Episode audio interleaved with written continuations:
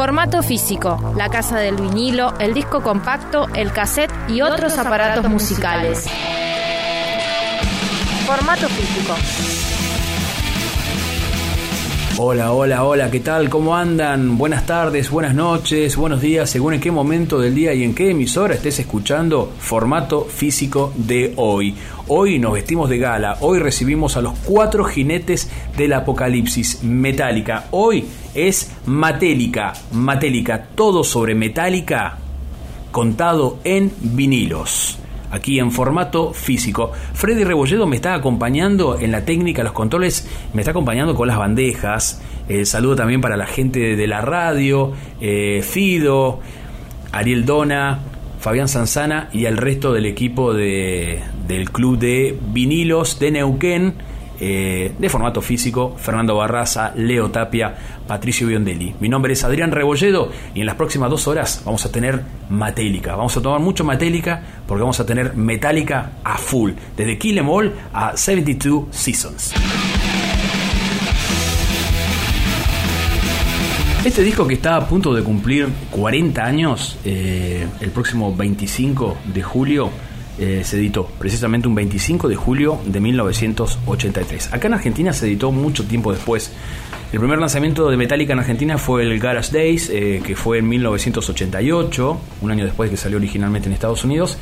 Acá tenemos la versión argentina, que trae dos bonus tracks. Acá en Argentina, decíamos, se editó en 1989 recién eh, Kill Em All, eh, y ahí Freddy me va a poner una cortina. Esto que es Emma Evil. Esto aparece solamente acá, en el mercado argentino. Eh, esto sería el lado B del simple Creeping Death que salió en 1984. Eh, en el lado B, en el lado A está Creeping Death, en el lado B Emma Evil y eh, Blitzkrieg. Bueno, volviendo a Kill Em estamos hablando un poco de cómo se editó acá en Argentina con el tiempo. En 1989 recién se edita. Tiene por ahí la tapa que dice, tiene una leyenda en rojo, que es muy curiosa. El primer disco de Metallica, nunca editado en Argentina. Contiene 85 minutos de música. Iba totalmente en contra de las reglas del vinilo, ¿no? Que el vinilo tiene que durar más o menos 20 25 minutos por lado. Esto duraba como 35 minutos por lado, más o menos. Así que bueno, como un CD. Pero bueno, así, así todo, suena bastante bien esta edición, mucho mejor que la, primera tirada de Blacken, de, del sello de Metallica, de, esta reedición de los primeros, de los primeros discos. Bueno, em, estamos en 1983, hace 40 años. Em, nadie estaba interesado en editar este Kill Em All, que se iba a llamar Metal Up Your Ass. Em, Kill Em All eh, fue una idea de Cliff Barton, que dice, bueno, mátenlos a todos, no importa, una cosa así. Bueno, quedó ese nombre. Eh, buscaron la posibilidad de que varios sellos lo editaran.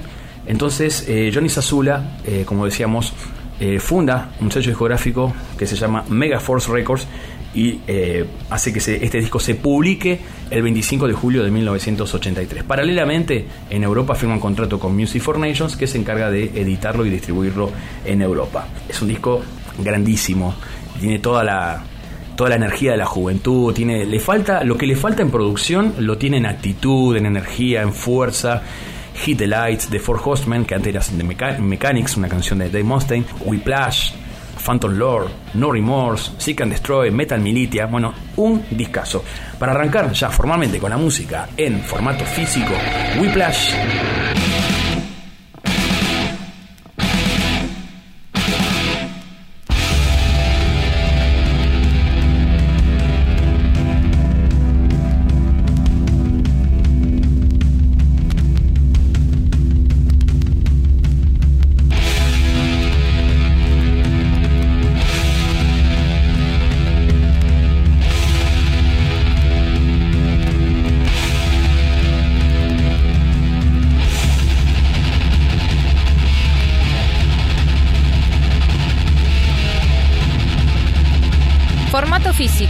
El programa del Club de Vinilo de Neuquén.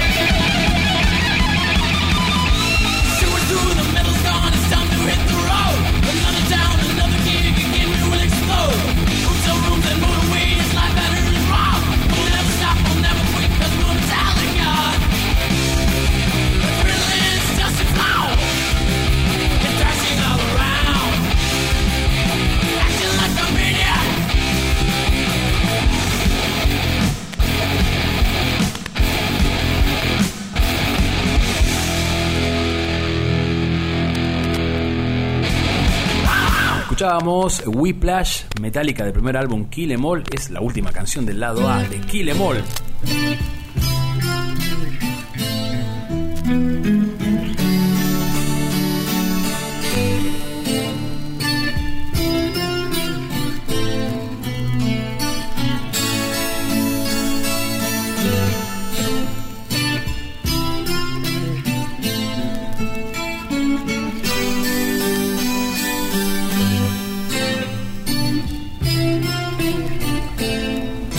Bueno, tiene una línea más melódica ya la primera canción del segundo disco, un discazo. Para mí el mejor disco, o sea, el que más me gusta por lo menos, eh, Ride the Lightning. Tiene una fuerza, ahora arranca esta canción Five Five With Fire.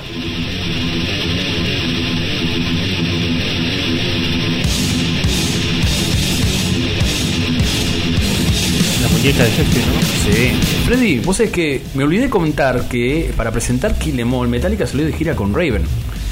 Que la gira se llamó, eh, fusionaba los, los nombres de los dos discos.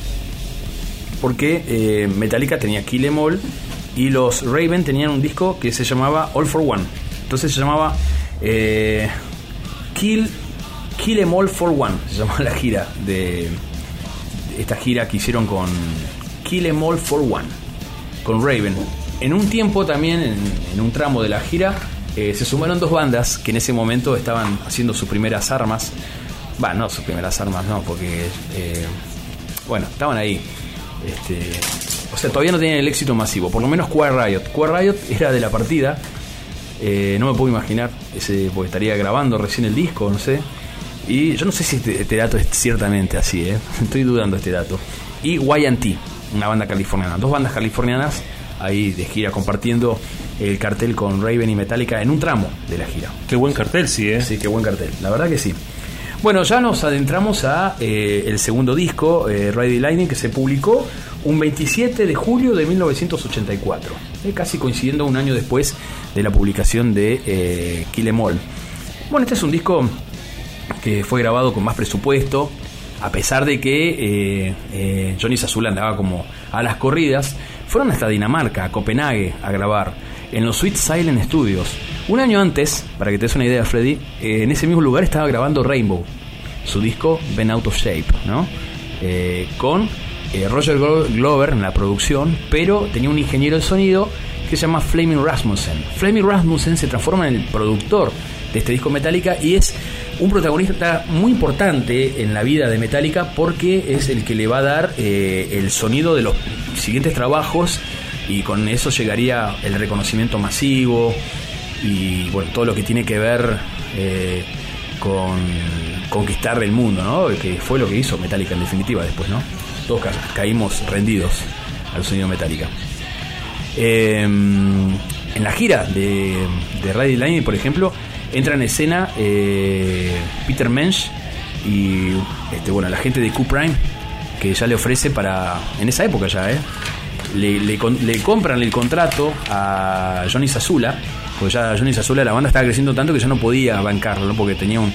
Johnny Sazula seguía siendo un, fue muy importante en la vida metálica en el surgimiento, pero ya no podía eh, costear eh, a una banda que se estaba encareciendo cada vez más, ¿no? Porque tenía cada vez más obligaciones y estaba creciendo en popularidad y no tenía la infraestructura para bancar ese crecimiento de la banda. Entonces, este, acá entran eh, en escena, como decíamos, Peter Mensch y Cliff Bernstein, que son de la agencia Q-Prime y con ellos logran acceder a Electra Records, un sello multinacional en Estados Unidos.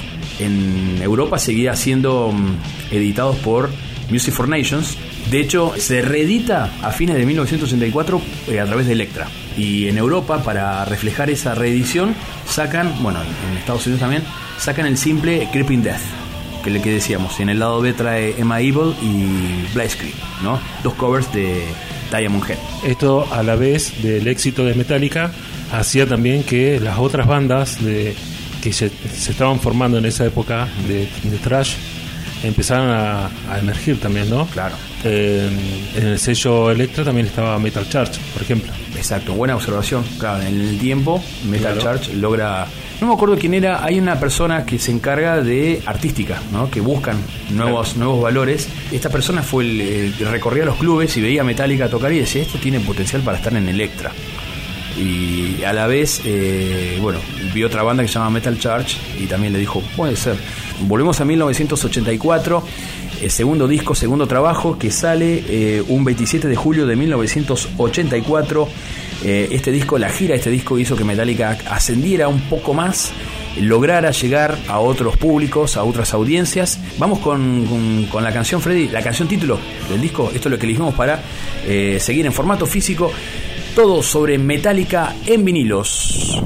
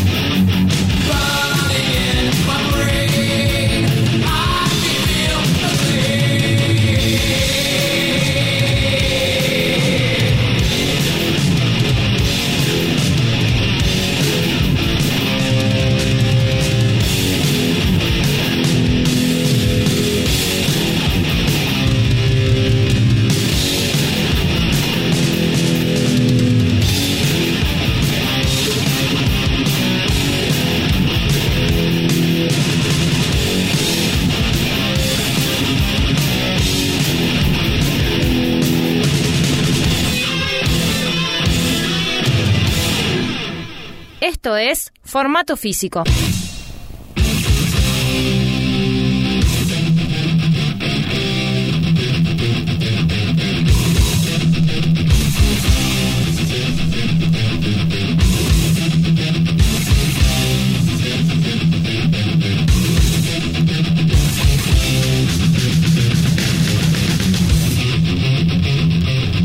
Y así, con toda esta impronta, estas guitarras, comienza este segmento donde vamos a hablar de eh, Master of Puppets, un disco que se publicó el 3 de marzo de 1986 a través de Electra. Ya fue el primer lanzamiento oficial de Electra Records, Freddy. También repitiendo el equipo de producción, pero mejorado eh, del disco anterior en el Sweet Silence Studios de Copenhague, Dinamarca, Flaming Rasmussen en la producción. Este disco que lo llevó a girar con Ozzy Totalmente. A Gira conocí y que le trajo algunas desgracias. Eh, después de la, del accidente que tienen en Suecia, donde fallece Cliff Barton, la banda no sabía qué hacer. Prueban varios bajistas, 40 bajistas probaron, ¿eh? 40. Entre ellos, eh, que casi se quedan con él, el señor Jeff Pilson, sí, el bajista de Dokken. ¿Qué tienen en común con Dokken? no solamente el sello geográfico Electra, sino este, la agencia de management que es Q-Prime. ¿eh? Q-Prime tenía contratados a Metallica, Queenreich, Dokken y Def Leppard. Qué buen dato ese, ¿eh? no, lo tenía yo. Bueno, la edición argentina de este, eh, de este la tengo con Kilemol, eh, de Master of Puppets salió en 1991 recién, ¿no? Y el recién, el, que escuchábamos, Ray Line, en 1990. 90, exacto. Bueno, todo editado por Vértigo. Todo editado por Vértigo. Sí, la verdad que sí. Menos el Garage. El Garage del editado de Mercury. Mercury, exacto. Bueno, eh, tenemos a Fer Barraza que nos va a hablar de la lírica de este disco. De dónde se basa, de dónde sale eh, la inspiración de James Hetfield para una de las canciones que vamos a escuchar. Gracias amiguitos míos, muchas gracias Adri, muchas gracias Freddy por hacerme partícipe de esta expresión matélica del día de la fecha, todo sobre metálica en vinilos. Y a mí me gustaría destacar algo que me pareció muy importante cuando aconteció, porque soy eh, coetáneo a, la consolidación mundial de Metallica a través de su música y sus canciones y eh, que se proyectó con el paso del tiempo y se renueva. Lo veo en la generación de mi hijo, por ejemplo, eh, que van descubriendo eh, estas cualidades que tiene Metallica más allá de su potencia en la música, ¿no? Y una de esas cualidades, como bien lo dijo Adri recién, es la de haber impulsado la curiosidad y, haber dado ganas de, leer mucha y buena obra literaria a las juventudes de la década del 80 de los Metallica, que como bien dije recién, se va renovando a través de las generaciones. ¿no? Y esto se debe a que en la banda hay un gran lector y ese gran lector es el señor James Hetfield, que luego es quien se encarga de escribir la mayoría de las letras de las canciones. Eh, si bien hay un porcentaje que también a veces ocupa Lars Ulrich, eh, el gran compositor de, letras de, Metallica es eh, Papa Head, ¿no? Así que, ¿qué decirles? Que hay que celebrar este don que tiene James para leer y luego convertir lo que lee en canción y hacerlo con un poder de síntesis y una poética alucinante. Si bien las canciones más conocidas vinculadas a Metallica y la literatura están en los primeros discos, no, no quiere decir que hayan abandonado esa costumbre. Vamos a ir un poco por parte y contándole a la audiencia. En los primeros discos de Metallica, los primeros cinco discos de Metallica, hay muchísimas de las canciones que hoy son clásicos que están basadas en eh, obras literarias muy grosas, ¿no?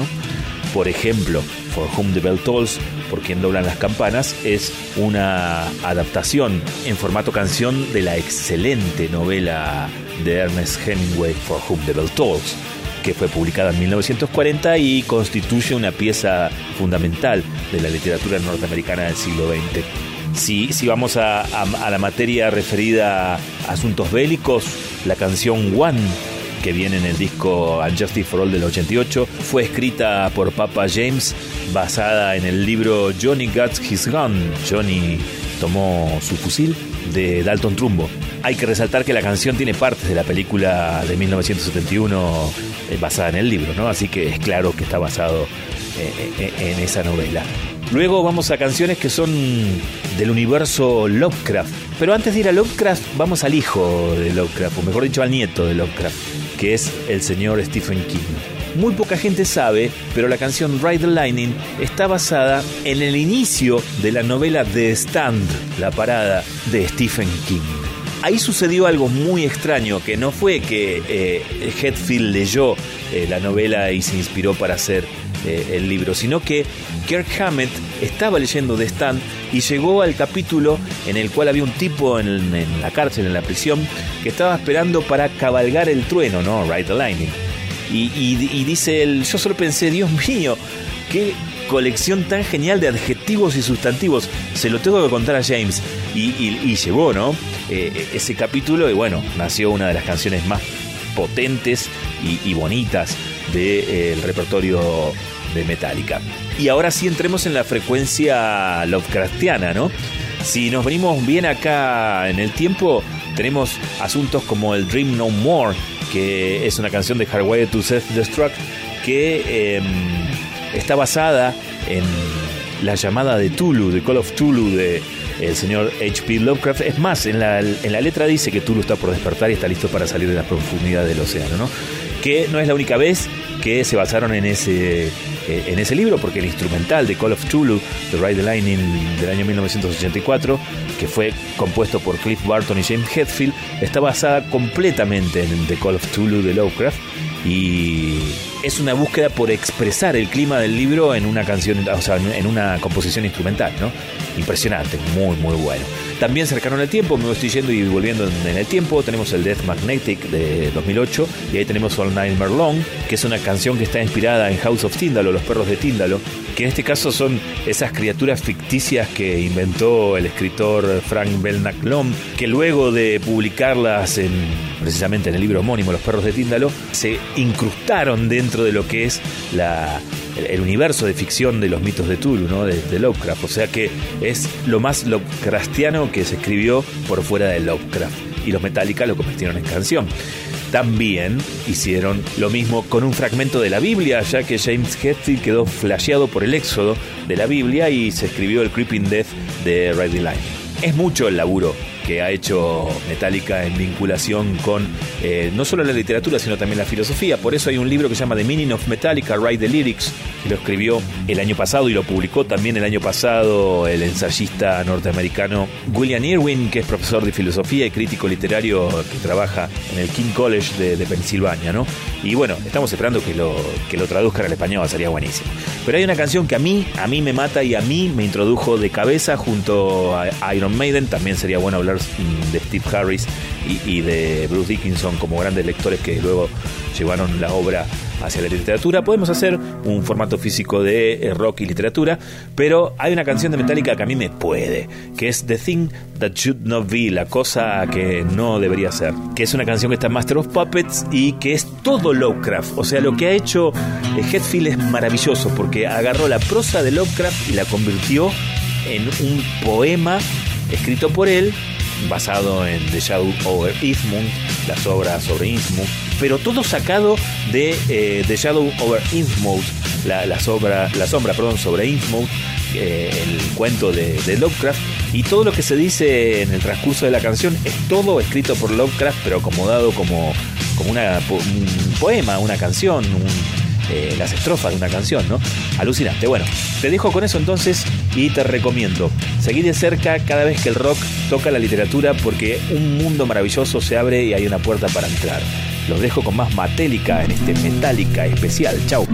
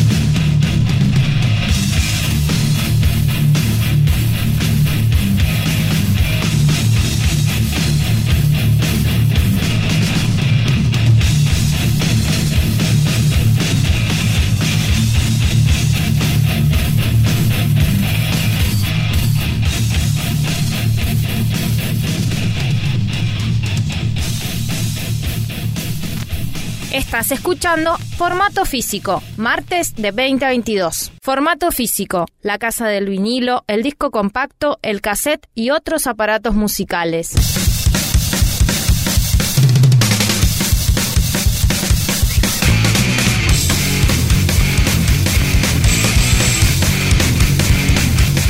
Estas baterías anuncian eh, un EP que es para presentar al nuevo bajista que se queda finalmente en la banda, Jason Newsted. Estamos hablando de un EP que se llama, eh, tiene el nombre este, largo, eh, tiene una cifra acá en dólares, en dólares, eh, de dólar 5 1998 EP Garage Days Re Revisited. acá lo conocemos como el Garage. salió el primer lanzamiento de Metallica en Argentina. Esto se produjo a comienzos de 1988. Me acuerdo, Freddy, cuando conseguimos el disco, ¿te acordás? El Garage Days, sí. El Garage Days, con, junto con ese me compré el de Rage for Order de Queensryche. En ese momento. Ah, tenés razón. Sí, sí, Lo escuchábamos juntos, los discos. Y tenía una pequeña falla en esta canción Helpless, en la parte de los cortes, que después nos dimos cuenta cuando lo pasamos al revés. Está saltado, pero está saltado el surco. Después lo acomodamos con la púa eh, yo ese disco lo regalé con el tiempo. Hace poco volví a conseguir la misma, edición argentina impecable. Y tenía el mismo salto en un lugar que también lo corregí. Mira vos, un error de acá. un error de acá. El, comienzo que hablábamos recién en, off. Claro, el comienzo acá, acá tenemos la versión francesa. Se escucha a James Hetfield que, que murmura la canción al comienzo. Ahí está. Bueno, eso no está en la versión argentina, está anulado. Arranca directamente la batería de Lars. Bueno, ese, ese EP con esos covers, con canciones de Killing Joke, de Butchie, de Misfits, eh, da lugar, Holocaust, Diamond Head, da lugar a lo que sigue, ¿no? Pero vamos a escuchar una canción de acá, de este EP, pues estaba en el programa o no. No, no llegamos. Este, bueno, la vamos a dejar por otro momento. Nos vamos a meter. en, lo cortamos. vamos a, hablar de Unjustice for All, que, bueno, decíamos que este EP sirvió para preparar al nuevo integrante, el bajista Jason Newsted en la banda. Viene el cuarto disco que ya estamos escuchando de Cortina un gran lanzamiento en los Estados Unidos a través de Electra, que fue Unjustice for All, un disco más oscuro, más denso, eh, la, temática política de sus canciones, las mejores letras, eh, una de las mejores letras de la pluma de James Hetfield están en este disco. El 7 de septiembre de 1988, hace casi 35 años, se publicaba este disco a través de Electra y Vertigo Polygram para el resto del mundo. Vertigo Polygram, de hecho, lo editaba acá en Argentina. este disco también pasa a la historia por ser el primer disco en donde incluye el videoclip oficial de la banda, que es la canción One. Fue producido también y grabado en los Sweet Silence Studios, la, la última vez que lo hacen. Eh, también se caracteriza por tener un sonido de bajo muy abajo. En la mezcla, eh, eh, Lars y James bajaron, sobre todo Lars le bajó en la mezcla a Jason. yo lo único que quería decir de este disco es lo influyente que fue para varias bandas que vinieron después, ¿no? Por ejemplo, Pantera. Pantera. Con ese sonido de doble bombo. One, por ejemplo, ese riff entrecortado de One marca el groove que después Pantera desarrolló y llegó a otro nivel, ¿no? Así es. Fleming Rasmussen nuevamente en la consola de sonidos y grabado también en Dinamarca en los Sweet Silence Studios. Esta es la última vez que lo hacen porque ya a partir de acá Metallica pega un salto. La canción One, por ejemplo, se mete eh, y lo pasan en la NTV eh, en cualquier horario, no solamente en el Headbangers Ball. Eh, convivía con, los, con las estrellas pop del momento esa canción y la fama de, Metallica accede finalmente al mainstream. Vamos con Metallica entonces de Jotter Straw del disco Unjustice for All.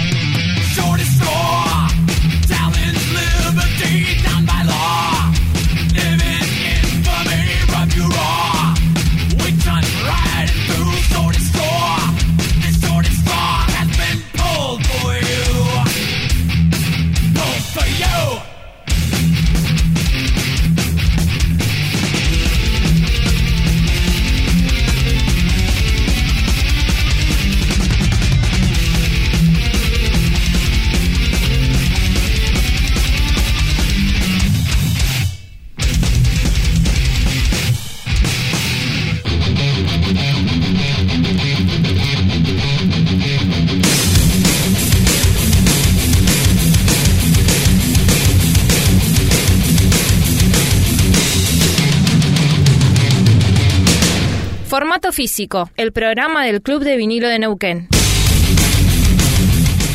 Muy apropiado esta canción, eh, muy apropiada esta canción de Cortina porque estamos ya en el segundo bloque, segundo lado de este disco doble de formato físico de hoy, todo sobre Metallica contado en vinilos. Y estamos ahora through the 90s, ¿no? a través de los 90s con este disco, el álbum negro. Ya se venían un cambio, Freddy, ¿no? Eh, luego de eh, el éxito masivo ya de Unjustice for All, prepara el terreno para el siguiente paso. Pero ¿qué, qué ocurre? Aquí eh, Lars y James dicen las canciones son muy largas, queremos hacer canciones más, más simples, más sencillas. Y paralelamente, en 1989, una banda de Electra llamada Motley Crue había editado un discazo que se llama Doctor Feelgood. El productor, el señor Bob Rock. Eh, Lars quedó obsesionado con el sonido de batería y de guitarras de ese disco y llama a Nicky Six y le dice, Nicky Six, bajista de Motley, le dice, ¿me puede dar el número de Bob? Y dice, bueno, te lo paso. Bueno, se contacta con Bob Rock, este, va al estudio, se junta con los músicos Metallica y empiezan a diagramar en 1990 lo que mundialmente se conoció como el álbum negro o Metallica. Metallica se llama el disco, pero se conoció como el álbum negro. Vendió más de 20 millones de discos solamente en los Estados Unidos desde que se publicó el 12 de agosto de 1991. Acá en Argentina fue el segundo lanzamiento en simultáneo, porque si bien no salió en agosto, salió en septiembre de 1991, pero salió en el año, igual que el Justice for All salió en 1988 acá en nuestro país. Acá lógicamente salió a través de Vertigo, Polygram y en Estados Unidos a través de Electra. Kirk Hammett, ¿vos sabías que usó una la Jackson modelo Randy Rose en homenaje a Randy? ¿no? como tributo a Randy, eh, muy fanático de Randy también, eh, guitarrista de Square Riot y Ozzy Osbourne, lógicamente. Eh, tenemos que hablar de Randy en todos los programas, ¿viste? Lo hablamos. Holier Than You, que es la última canción del disco 1, el lado A del disco 1, Metallica.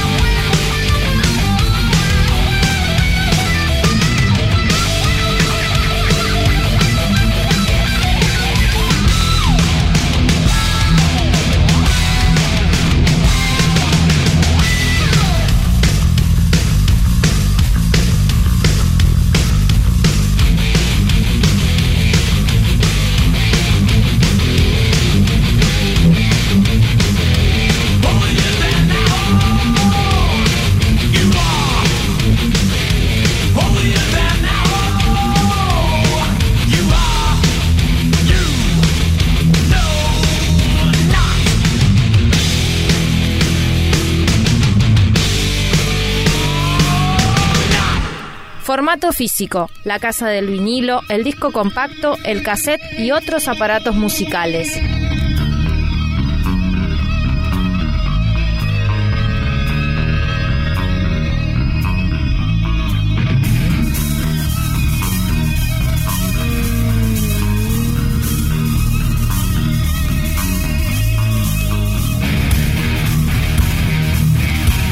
Bueno, luego de escuchar Holy Than You, la canción del álbum Metallica de 1991, ya nos metemos bien de lleno en los noventas. Estamos en este especial de hoy, Matélica, todo sobre Metallica contado en vinilos. Matélica por la, este, la afición de James de tomar mate, mucho mate.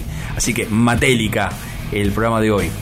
Bueno, eh, ya en los noventas, luego de la, del álbum negro, Freddy, estaban de giras maratónicas extensas, eh, giras con Guns N' Roses, con Fey No More eh, y con Guns N' Roses reinando, ¿no? En esa época, en ese, no sé, en ese periodo, de 1991 al 95, más o menos. Pleno comienzo de los 90 y todos los cambios que hubo, En esa, en esa década.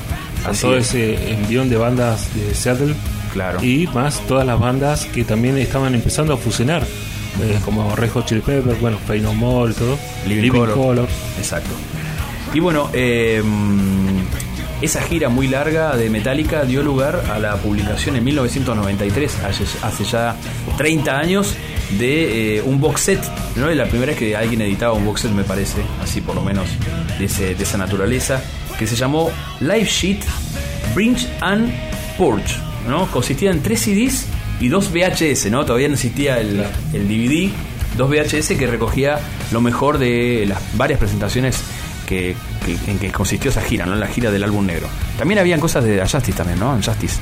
Claro, sí, sí, porque estaba eh, está incluido en la gira de Justice en la presentación justamente en Seattle, que es del año 89.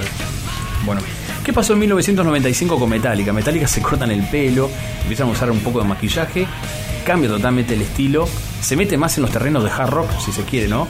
Siguiendo con Bob Rock, y me parece que también aconsejados por Bob Rock, cambian bastante el sonido y el enfoque. El 4 de junio de 1996 aparece Load. Decíamos 1995 porque ahí se empezó a grabar este trabajo, ¿no?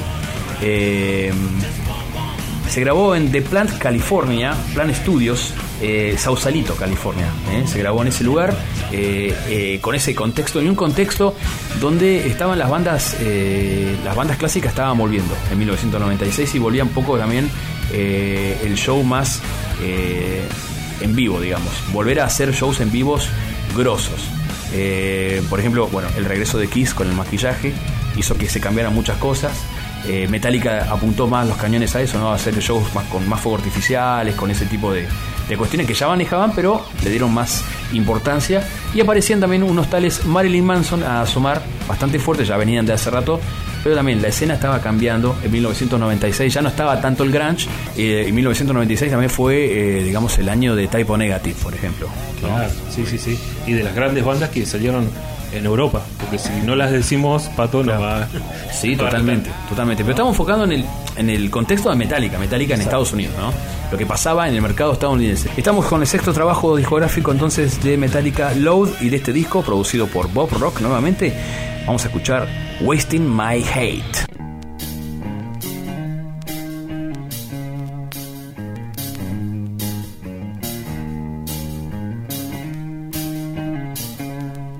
Formato físico, el programa del Club de Vinilo de Neuquén.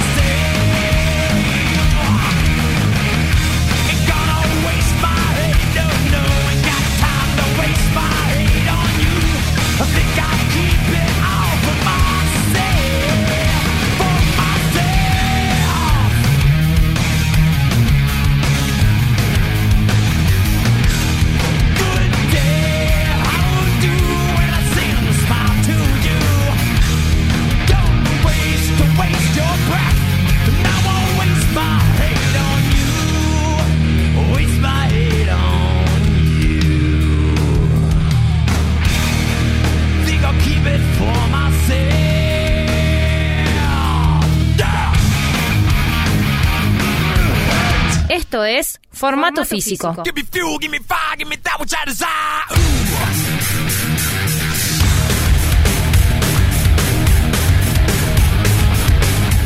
Si lo habremos visto en NTV, ¿no? Este videoclip de esta canción, Fuel, la canción que abre eh, el siguiente trabajo, eh, Reload, que se publicó en 1997. En realidad era un disco doble, ¿no? Que se desprendió en dos. ¿Es así, Freddy? Exacto, sí, sí, sí. Eh, son todas. Bueno, este tema justo que estamos escuchando ahora fue uno de los últimos temas que compusieron en esa época. Reload salió al mercado el 18 de noviembre de 1997. Vuelven a repetir el mismo equipo de producción, el mismo estudio, de Plant Studios, Sausalito de California. Eh, bueno, Bob Rock nuevamente atrás de la consola se nota claramente en el sonido de la batería, de las guitarras, de todo, de la dirección general. Se había transformado un poco como en el quinto Metallica, Bob Rock, ¿no? Un socio ideal.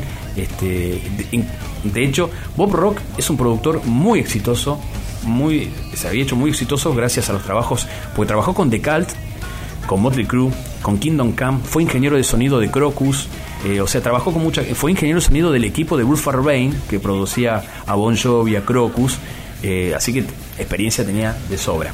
Pero, ¿qué pasó? En los noventas, los Metallica le dijeron, vos te quedás con nosotros. Te pagamos así, sos como el quinto Metallica, sos exclusivo. En esa década no hizo otra cosa que estar con Metallica. ¿Qué te parece que si ya escuchamos una canción de este disco de Reload, lo hacemos girar, Freddy? Poneme la canción eh, Devil's Dance, que es un masazo de canción. Esto está en Reload, un disco que apareció, decimos, el 18 de noviembre de 1997.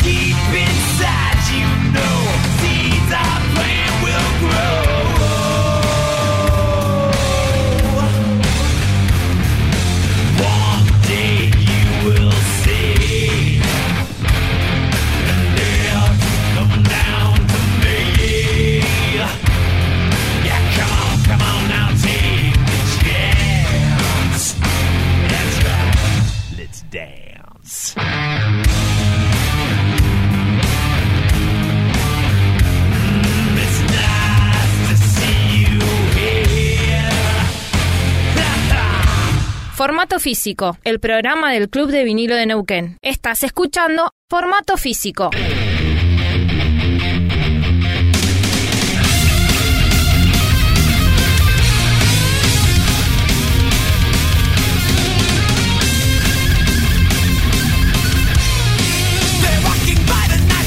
Seguimos en formato físico, programa dedicado a Metallica. Esto es Metallica, todo sobre Metallica, contado en vinilos. Vinilos, ¿eh?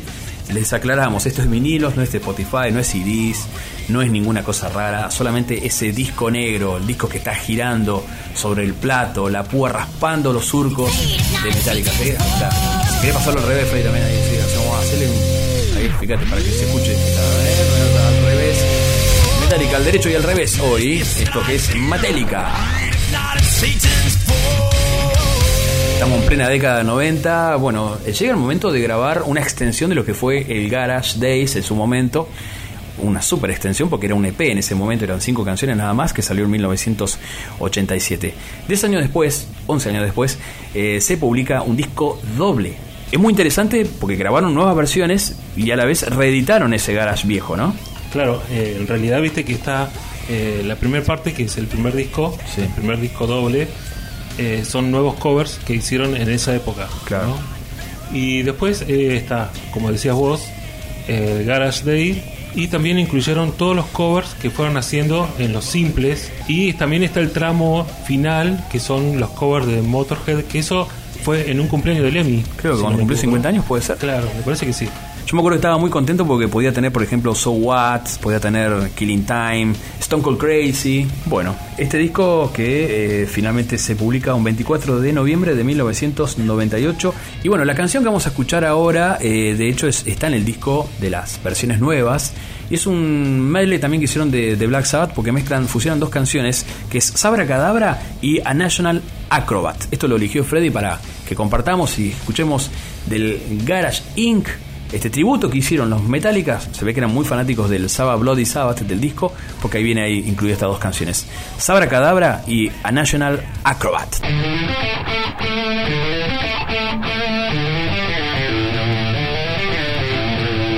Formato físico, la casa del vinilo, el disco compacto, el cassette y otros aparatos musicales.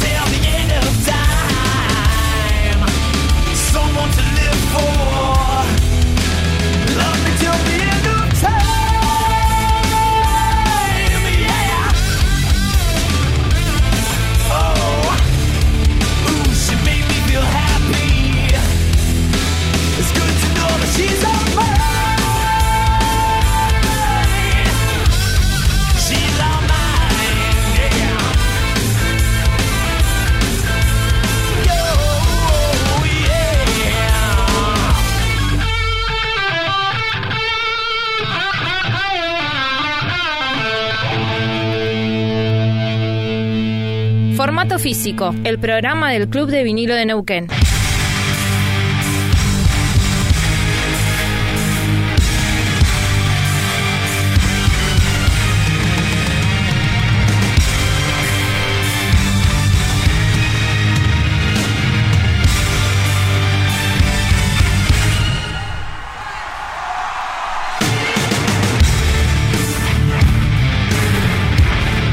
Nos metemos en sonidos más sinfónicos, fines de la década de 90, con la publicación de este doble en vivo, que en vinilo es triple.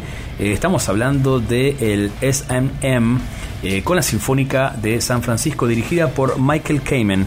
Eh, este disco se publicó un 23 de noviembre de 1999, ahí ya casi finalizando la década del 90. Estamos en formato físico, esto es Matélica, todo sobre Metallica contado en vinilos. S.M. salió, decíamos, en noviembre de 1999. Fue un disco doble, decíamos, triple en vinilo, eh, con la Orquesta Sinfónica de San Francisco, considerado una de las mejores de Estados Unidos. Este concierto se realizó el 21 y el 22 de abril de 1999 y bueno hicieron canciones conocidas eh, como es el caso de bueno Sad But True que estábamos escuchando recién pero también eh, tenían algunas rarezas como la que vamos a escuchar ahora a continuación porque de este disco vamos a escuchar la canción No Leaf Clover que no estaba incluida en ningún otro disco. Aparece por primera vez aquí en este S&M esto es formato físico Matélica todo sobre metálica contado en vinilos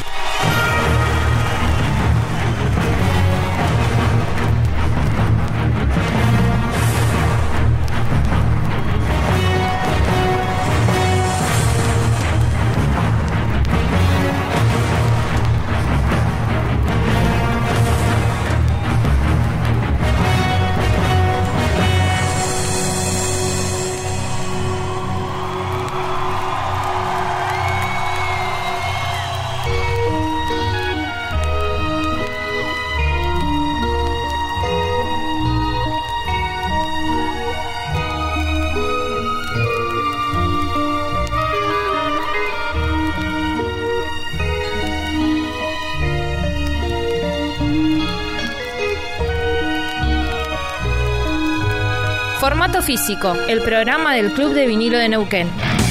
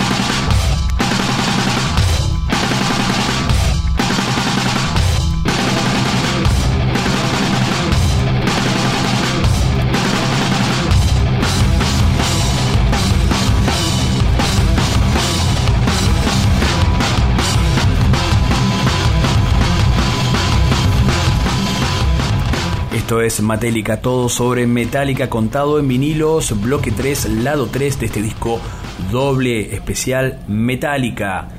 Y ese sonido, ese redoblante sin bordona, nos anuncia que estamos en el siglo XXI de Metallica. Cada vez más espaciados los lanzamientos, Freddy, ¿no? Porque este, entre Reload, que fue el último disco con material original de la banda, y este hay una brecha de 5 años, creo, 5 o 6 años.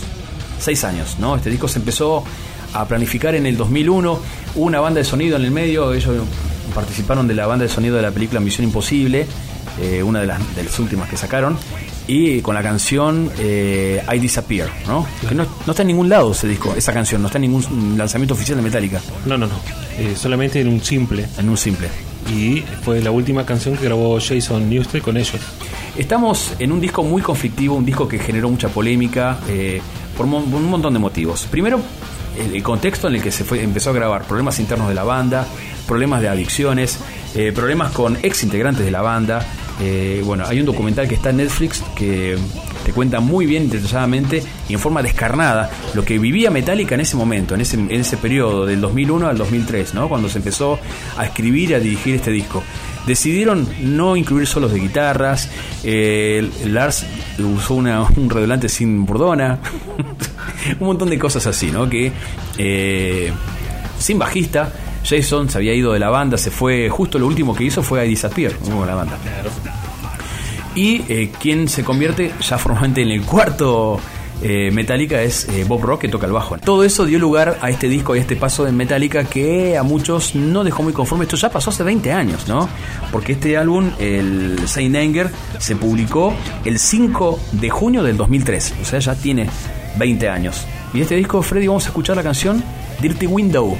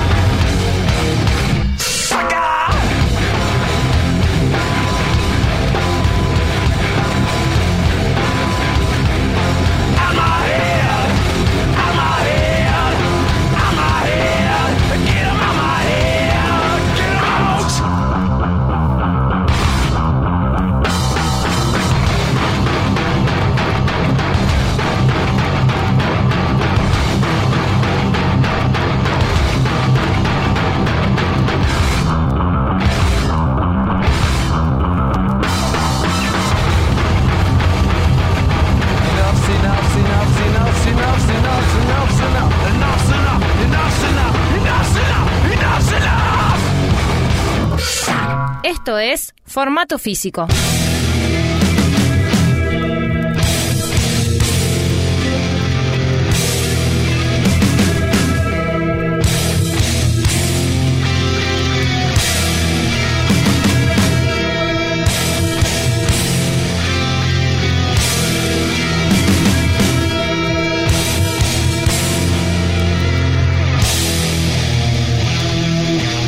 Formato físico, matélica, todo sobre metálica, contado en vinilos. Estamos en el bloque del siglo XXI. Muchos cambios. Hace 15 años, en el 2008, se producen en el Campamento General de Metallica. Por empezar, su socio de muchos años, de más de 15 años, me parece, por lo menos, por lo menos 10 años seguro, 15 años sí, Bob Rock. Eh, desaparece de la vista. Bob Rock ya no forma más parte del equipo de trabajo, contratan a otro productor el súper renombrado Rick Rabin, que ha tenido eh, bajo su dirección genialidades como Electric de The Cult, los discos de Slayer, ¿no? el, el in the Abyss, el South of Heaven, Raining Blood. El eh, resurgimiento en los 90 de Johnny Cash. El resurgimiento en los 90 de Johnny Cash. Eh, ¿Qué más? Bueno, Beastie Boys. Bueno, una variedad de, artistas. y bueno, tiene una fama también de ser un poco este, muy, muy personaje el tipo, ¿no? Porque el tipo va, chequea las mezclas y nada más, de como que deja, ya está todo armado, graben. Sí, en lo que no intervenía mucho, ¿no? Claro, en lo que es sonido, la característica de él siempre fue que las bandas o solistas sonaran más crudos, ¿no? sin tanta producción. Estamos hablando de Death Magnetic, que salió al mercado el 12 de septiembre del 2008, casi 15 años ya de la publicación de este disco. Tenemos en nuestras manos, tengo mis manos acá, eh, la edición de Warner, me llamó mucho la atención, me había olvidado este dato, no lo tenía este dato, lo estoy sabiendo ahora se lo estoy comentando a ustedes, se lo estoy comentando a ustedes, Barraza. Eh, Warner Bros. editó este disco, a través de Warner Bros. se editó eh, este Dead Magnetic. Y a partir de ahí ya Metallica tomó la rienda de su propio catálogo, forma el sello Blacken y empieza a editar sus discos. Claro, yo tenía entendido de que Warner, Metallica, contrata a Warner para que edite el, los vinilos solamente ese año de Death Magnetic, porque recordemos que fue un año donde eh, escaseaba el tema de, de edición de vinilos. Por algo Metallica ahora ha comprado toda una fábrica de, para fabricar los discos. Para vinilos, ¿no? Esta es la edición original, salió en ese momento. Muy buena la observación de Freddy porque en el 2008 escaseaba muchísimo el vinilo, casi nadie editaba en vinilo. Eh, y los tipos, bueno, contratan a Warner para que le haga la publicación en vinilo, porque en CD salió por Blacken, me parece. Porque yo tengo, yo tengo una versión que viene con la caja en el año 2008, la caja, el acrílico. Venía re linda la forma. La versión original en vinilo, editada por Warner de, 1908, de 2008, perdón, dice eh, The First New Album in Five Years, el primer nuevo disco en cinco años, decíamos, cada vez más espaciadas las ediciones, el anterior había salido en el 2003, este con Rick Rabin en la producción, se publica en septiembre del 2008. Y de este disco vamos a escuchar la última canción, Freddy. ¿Por qué elegiste la última canción? No, es uno de mis temas favoritos de Metallica. Y no quería ponerlo simple, ¿no? Claro. A mí me gustó mucho este disco, ¿eh? La verdad que lo, cada tanto lo, lo, suelo, lo suelo escuchar con auriculares porque Suena, suena raro, está medio saturado, pero es muy buen disco. Escuchamos entonces en formato físico, Matélica, todo sobre metálica, contado en vinilos. Esto es My Apocalypse.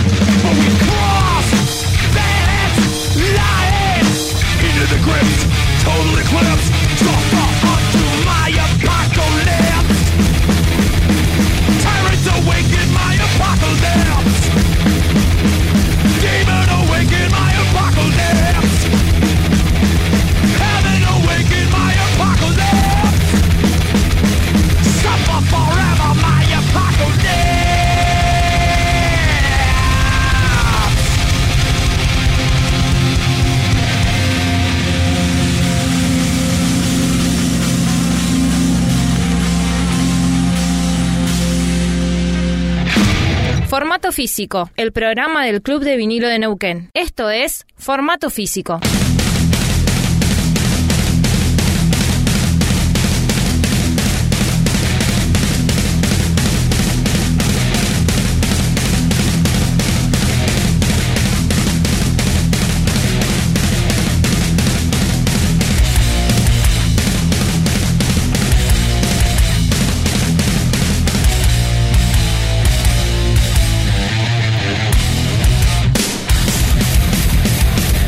Llegamos a los sonidos más amigables, ¿no? Con la gente que, eh, la seguidora fanática de Metallica, coincide en que eh, este regreso a las fuentes ya que se había pronunciado en Dead Magnetic se eh, profundiza en este Hardwire to Self-Destruct que aparece, que ve la luz en el año 2016, ¿no? Ya un disco plenamente editado por ellos, por Black Records, un disco doble que en el CD es triple, hay una versión CD triple que trae varias eh, varias golosinas, digamos, para los fanáticos, porque trae un, vivo y trae canciones inéditas como Lord of Summer, que no aparece en este disco, que se compuso ahí en el medio entre mm, Dead Magnetic y este disco, Hardwire.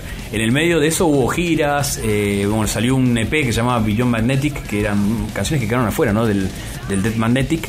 Eh, se hizo la gira del Big Four Freddy en el 2010 con Megadeth, Anthrax y Slayer varias cosas que pasaron y yo pienso que todo eso es resultado, aparece reflejado como resultado en este Hardwire to Self-Destruct que se publicó el 18 de noviembre del 2006. Es un disco muy lindo, eh, está muy bien hecho, eh, la verdad que está bárbaro.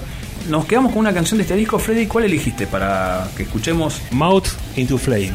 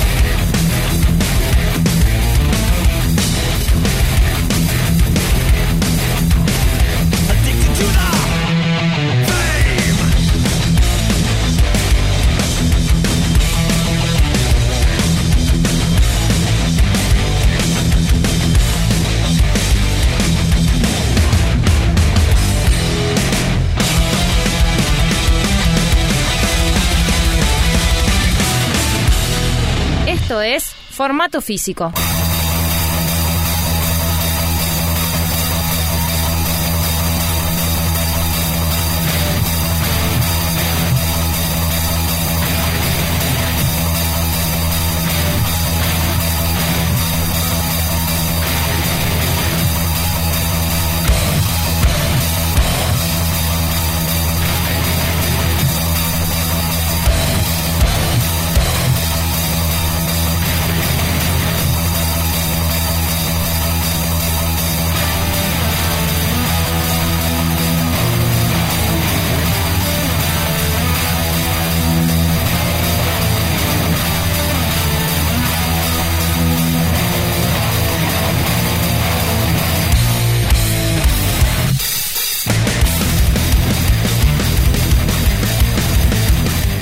Bueno, acá llegamos ya al último bloque, cuarto y último bloque, lado 4 de este formato físico.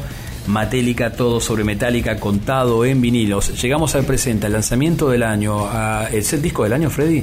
Es el disco que salió en abril de este 2023, el regreso del año, le decimos nosotros. Se venía adelantando ya el año pasado, se venía anunciando, se anunció con un color amarillo, que es la, finalmente la tapa, muy rara la tapa del disco con un single que salió el 28 de noviembre del 2022, que es Lux Eterna, ¿no? es una de las canciones que vamos a escuchar.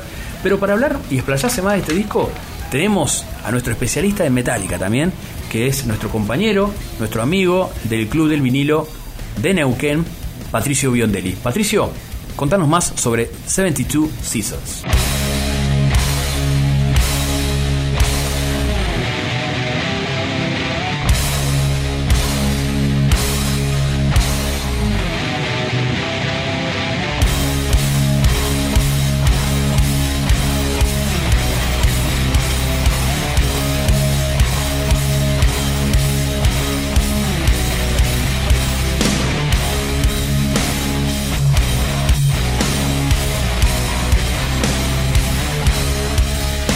Tuvimos disco nuevo de Metallica. Es este, bueno, es para celebrar y también es materia de eh, críticas, de alabanzas. Es, una banda que siempre está en primera plana y que todo el mundo va a criticar de alguna manera. Lo mismo sucede con Maiden, con Megadeth y con todas estas bandas grandes. Sucedió con Iron Maiden, con Senjutsu hace poco. Eh, detractores, fans que se, que se enojaron con el cambio de estilo y demás. Bueno, son bandas que siempre van a dejártela para cortar, digamos, ¿no? Eh, es, bueno, es un disco nuevo, Metallica últimamente nos está haciendo esperar bastante entre disco y disco. Siete años pasaron de Hardwire y bueno, un disco que en líneas generales me parece bastante similar al anterior, un disco garallero, directo, este, con mucho riff. Eh, todos sabemos que Hetfield es un generador este, innato de riffs y muy buenos. Y, bueno, este disco, quiero decir, 72 eh, Seasons, me gustó un poquitito más que Hardwire. Me encuentro un poco más completo, eh, más allá de, ese choque directo con el que escucha. Eh, es, bueno, es un álbum que tiene repartido un montón de estilos, este, tiene algunos por ahí, algunos guiños hacia los primeros álbumes, hay algunas cositas de Kilemol por ahí, como para que todo el mundo esté contento. Eh, me gusta mucho la trilogía final del álbum, eh, sobre todo los temas Too Far Gone. Me parece un tema muy bueno, que tiene gancho, que tiene muy buenas violas. Eh, Room of Mirrors también, este, muy bueno la, melodía con guitarra tipo gemela, muy buena. Y el cierre con Inamorata también. Este, algunas cositas por ahí que, que tocan al fan, como nombrar este, La Miseria, Misery de esa manera, como lo hicieron en el álbum negro.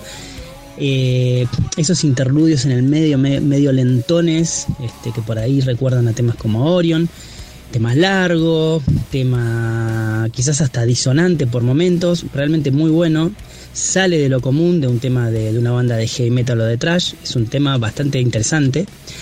Y, bueno, después eh, una variedad bastante grande, más allá de los cortes este, de difusión, los, este, los más que ya son clásicos en los shows eh, nuevos, eh, you Must Born me gustó bastante, esas guitarras aplastantes, bien en el estilo de Humero Sabatero.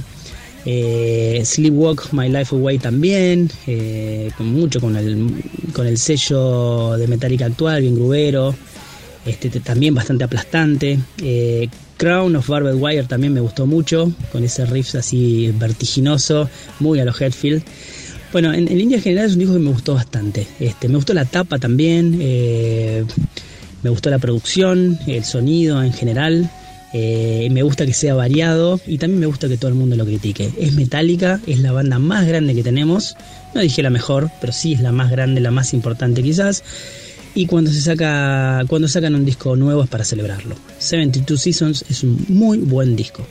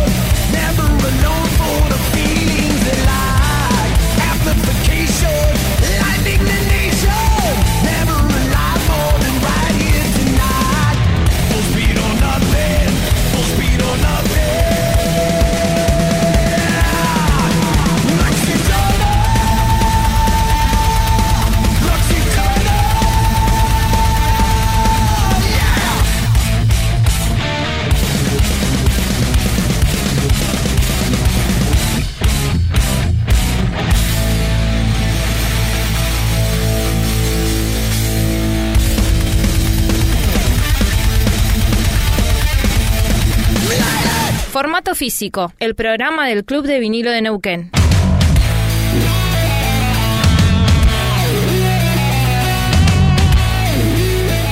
Y para agregar un poco más de este nuevo lanzamiento de Metallica producido en abril de este año, eh, Freddy, vos tenés los tres formatos de este disco, de este trabajo.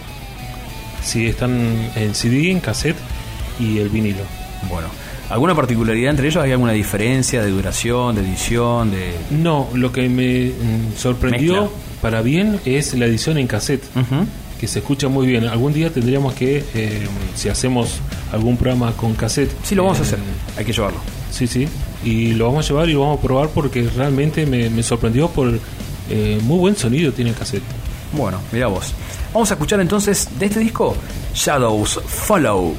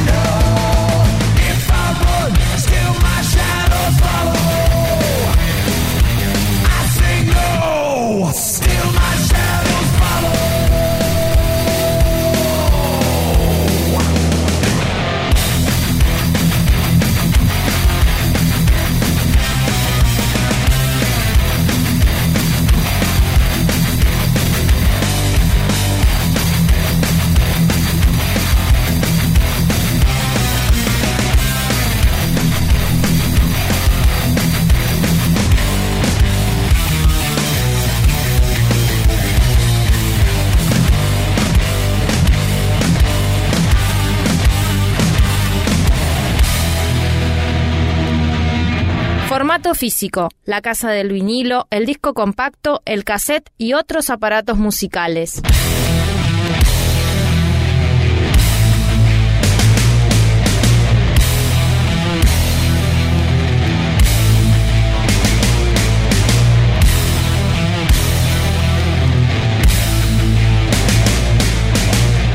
Bien, de esta manera ya estamos arribando al final, agradecemos la compañía, eh, nos sentimos muy acompañados porque este programa lo hacemos con la intención de que más gente se sume a esta locura de los vinilos, de los cassettes, de los CDs, en definitiva del formato físico, por eso es el nombre del programa. Hoy dedicado a Metallica a través de Matélica, ¿no? Eso de Jane Hetfield, del ser fan del mate, eh, todo sobre Metallica contado en vinilos. Freddy, muchas gracias y bueno, hasta el próximo programa.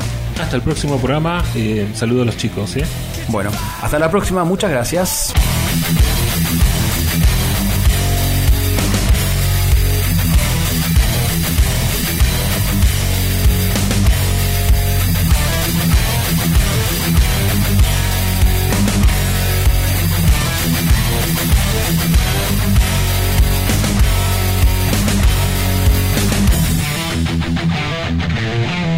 La última canción del día de hoy, formato físico. Lo despedimos con Too Far Gone.